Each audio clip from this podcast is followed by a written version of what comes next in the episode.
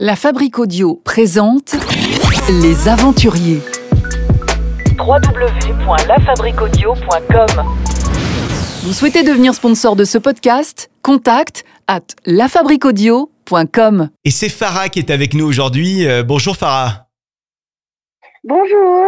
Farah, vous, vous êtes Montpellier-Rennes et euh, vous êtes arrivé en Écosse, à Édimbourg, il y a combien de temps?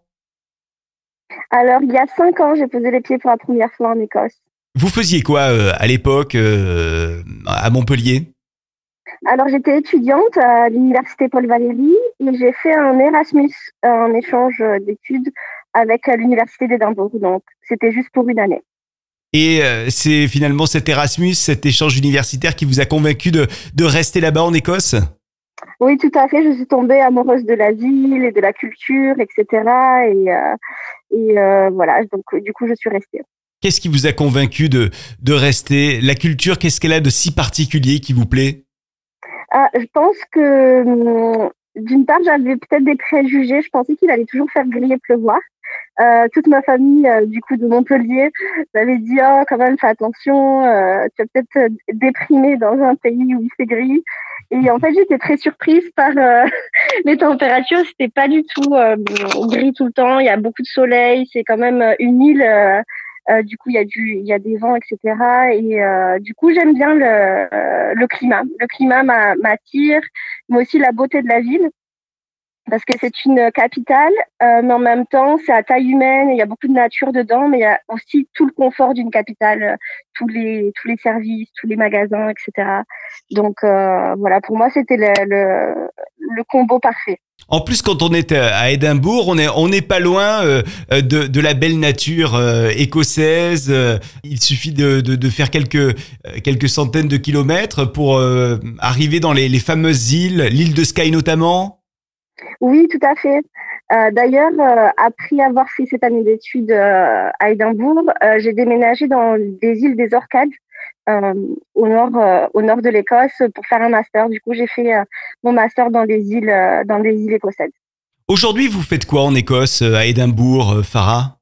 Alors, euh, j'ai travaillé quelques années. Maintenant, je poursuis un doctorat en archéologie. Je suis archéologue. Euh, Vous vous voyez dans les, les prochaines semaines, les prochains mois plutôt, les prochaines années, euh, archéologue euh, là-bas à Édimbourg en Écosse?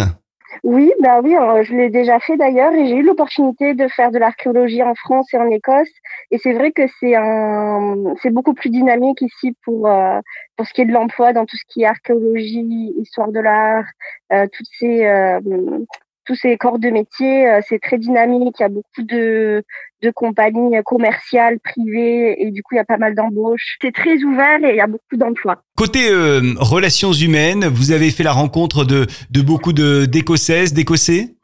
Oui, euh, c'est vrai que après la ville d'Édimbourg, c'est quand même une ville très euh, très mélangée avec euh, des gens qui viennent de partout en Europe et aussi de toute l'Angleterre. Ça, a cette cette particularité. Et aussi, j'ai rencontré bien sûr beaucoup d'Écossais et d'Écossaises. Elles sont très euh, chaleureux. Ils ont vraiment une culture de l'hospitalité. Notamment euh, à cause du climat, ben, on, les gens reçoivent beaucoup chez eux, dans leur propre maison, donc euh, ils ouvrent leurs portes assez facilement. Ils sont très confortables euh, avec euh, avoir des, des invités chez eux dans leur maison et, et c'est très agréable euh, d'aller euh, rendre visite pour le thé euh, avec le thé britannique et, et, euh, et les scones et les, tout ce qui est très euh, très typique de, de la culture locale. Oh que c'est bon les scones Ah ça nous donne envie d'en goûter là. Ouais. Euh, à part ça, côté euh, gastronomie justement, tiens, vous aimez quoi là-bas euh, en Écosse, à Édimbourg? Alors il y a vraiment le plat euh, un peu typique qui est une purée, un écrasé de pommes de terre qui est assez épais avec euh, des saucisses et des petits pois et une sauce euh, au jus de viande qui est euh, assez typique d'un repas de la semaine euh, ici en Écosse.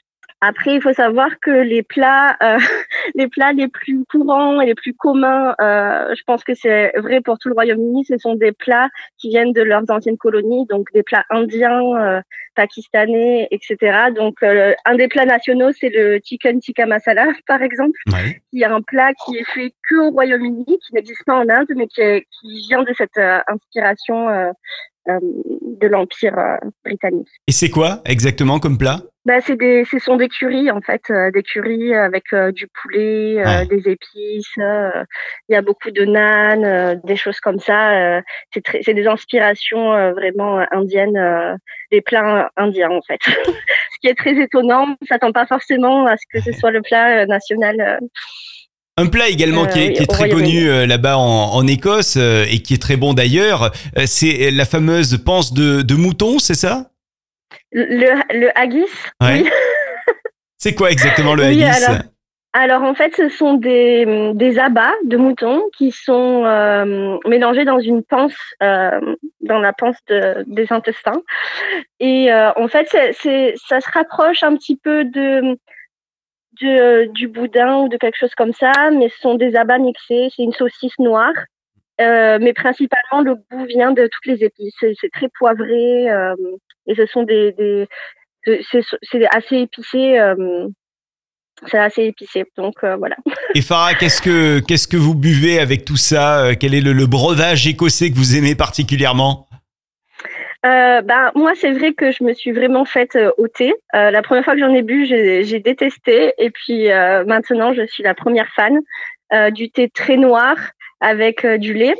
Et d'ailleurs, quand ils mettent euh, pas mal de sucre dedans, ils appellent ça le, le thé du constructeur, parce que ce que boivent les, tous ceux qui travaillent euh, dans la construction, c'est ce thé avec beaucoup de sucre. Est-ce que vous avez fait la connaissance de Français expatriés? Alors oui, il y a, beau- il y a une, une très grosse communauté française ici à Édimbourg. Et euh, il y a pas mal de gens qui sont venus ici, euh, même du sud de la France, et qui ont fait leur, qui ont créé des entreprises ici, qui ont créé des boulangeries notamment, euh, des épiceries fines, même des salons de thé avec une, très large gamme de thé. Il y a, beaucoup beaucoup de, francophones et aussi de français. Je pense que ça attire beaucoup les Français la vie écossaise. Le côté Frenchy plaît également aux Écossais? Ah oui, parce que justement, comme on a parlé un peu de la culture gastronomique, etc., ce sont des choses pas très fines, même au niveau des pâtisseries. C'est très très sucré et lourd, mais c'est bon quand même. Mais il y a euh, quand même une euh, une grande différence avec euh, la finesse française. Euh, par exemple, moi, je sais que le pain, euh, ça me manque. Je dois aller dans une boulangerie française chercher une vraie baguette parce que euh, parce que même quand ils essaient de faire des baguettes, on n'arrive pas à cette finesse. Ils sont bons dans d'autres domaines, dans le whisky par exemple, Ouais. mais ça, euh, c'est bien à nous. euh, les baguettes, les pâtisseries françaises, etc. c'est vraiment c'est vraiment une grande qualité. Les gens aussi en tant que Français en Écosse, on est, c'est assez, les gens nous apprécient vraiment parce qu'ils ils, ils pensent à la mode, à la, au luxe, à la nourriture fine et élégante, euh, etc. Donc, euh, euh, et aussi c'est une langue qui est apprise dès l'école primaire, le français dans les écoles ici. Donc, euh, donc les gens euh, s'essayent un petit peu au français dès qu'ils rencontrent un français. Et, euh, et aussi, il y a une, alliance entre la France et l'Écosse depuis le Moyen Âge. Euh, euh, ils étaient ensemble contre l'Angleterre pendant des centaines et des centaines d'années. Donc, il y a beaucoup, beaucoup de, français, de mots français inclus dans le, dans le jargon écossais. Et là, avec le, décès de la, reine, comment, dans quel état d'esprit sont, sont les Écossais et les Écossaises? Bah, ils sont vraiment en deuil. euh, il faut savoir que du coup moi j'ai ma j'ai une fille qui est à l'école ici, j'ai un enfant et on est parti à 5 heures du matin euh, pour aller faire la queue et voir euh, et donner nos respects à la reine et dire un, un au revoir à la reine avant d'aller à l'école le matin. Et c'est très important vraiment euh, pour toutes les générations. euh, c'est très très fort l'attachement à la famille royale. Dans ce contexte-là, que, va devenir la relation entre euh, l'Écosse et, et l'Angleterre, d'après vous, euh, Farah? Ben, c'est une relation un peu euh, douce amère parce que l'Écosse euh, a voté contre euh, le Brexit. Euh, ils sont vraiment pro-européens dans toute l'Écosse. Euh, c'est un pays vraiment, c'est, considéré comme un pays à part entière. Tous les royaumes du Royaume-Uni sont des nations à part entière. Euh, et du coup, ils, sont vraiment pro-européens et il y a quand même des votes pour l'indépendance assez régulièrement. Euh, c'est assez fort. Cependant, ils aiment la reine, donc il n'y a pas d'indépendance par rapport au royaume monarchique, mais il y a par, contre du côté politique, il y a un désir de se détacher de l'Angleterre et de se rapprocher de l'Europe. Pour se quitter, Farah, j'ai envie de vous dire donc God Save the King. Exactement. God Save the King. Les aventuriers. www.lafabriquaudio.com Vous souhaitez devenir sponsor de ce podcast? Contact à lafabriquaudio.com.